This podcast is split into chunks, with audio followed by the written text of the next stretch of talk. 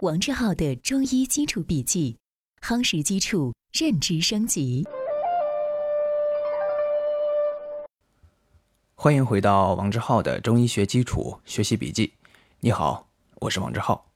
首先，我们来看本节笔记的知识要点：一、心为五脏之一，位于胸中两肺之间，膈膜之上，外有心包卫护。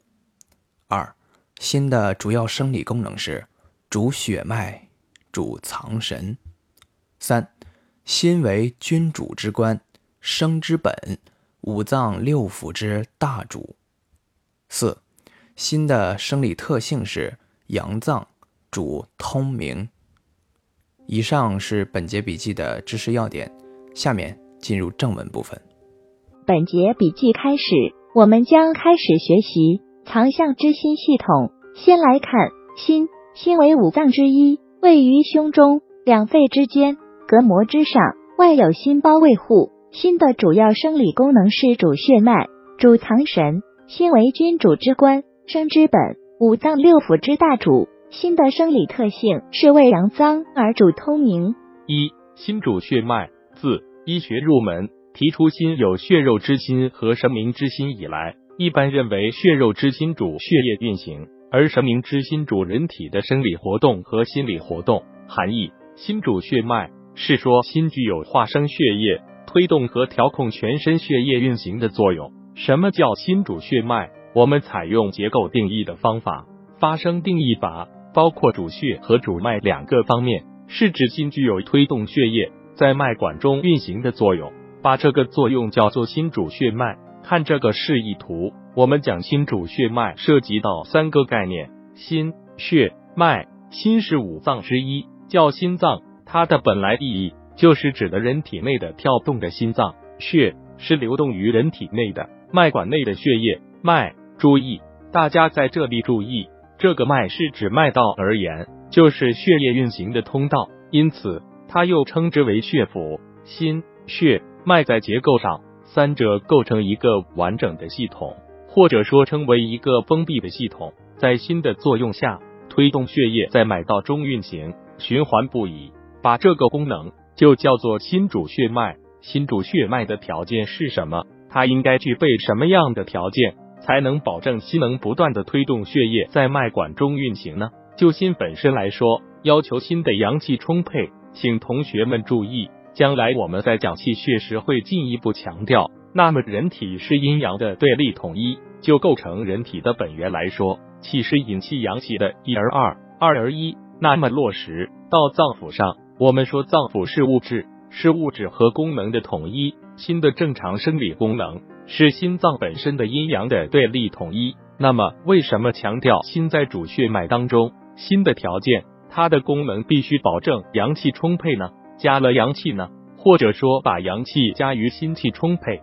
为什么不讲心血，只讲心阳，不讲心阴呢？这也是由中医的理论所决定的。具体为什么，我们将来在气血津液这一章讲气血关系的时候着重讲。中医学认为，事物正常范围一定要阴阳匀平的，可是这两者关系在阴阳学说里面有明确规定，用四个字概括，叫阳主阴从。就这一点。和现代的唯物辩证法的矛盾论有本质差别。现代的矛盾论、唯物辩证法的矛盾论规定事物，这两者谁主谁从不是固定的，而是随着条件的变化而发生变化的。而我们中医学讲事物的阴阳属性，永远规定阳主阴从。这就是《内经》讲说：阳气者，若天与日，失其所择者寿而不彰。为什么不说阴气者，若天与日？这是由中国的文化所决定。如果同学们将来感兴趣，可以念念《易经》的八卦，乾卦和坤卦。乾卦是阳卦，坤卦是阴卦，这样一种思想和《易经》是一致的，表现了中国的伦理道德，阳主阴从，形成了儒家学说的三纲五常。二藏神，心藏神，又称主神明或主神志，是指心有统帅全身脏腑、经络。形体、官窍的生理活动和主司精神、意识、思维、情志等心理活动的功能。人体之神有广义与狭义之分。广义之神是整个人体生命活动的主宰和总体现。狭义之神是指人的精神、意识、思维、情感活动及性格倾向等。心所藏之神，既是主宰人体生命活动的广义之神，又包括精神、意识、思维、情志等狭义之神。人体的脏腑、经络、形体、官窍各有不同的生理功能，但它们都必须在心神的主宰和调节下。分工合作，共同完成整体生命活动。神能御气，以调控和主宰脏腑的功能。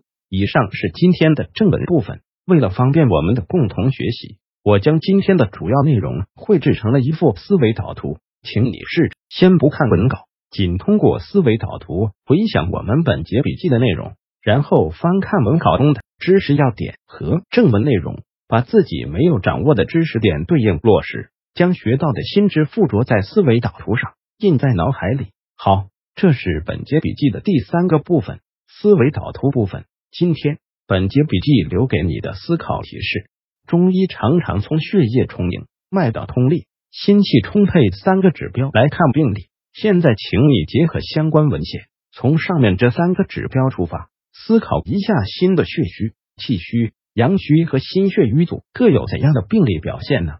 请你。静心回顾，认真思考。希望今天是美好的一天，你我都能共同进步一点点。我们明天见。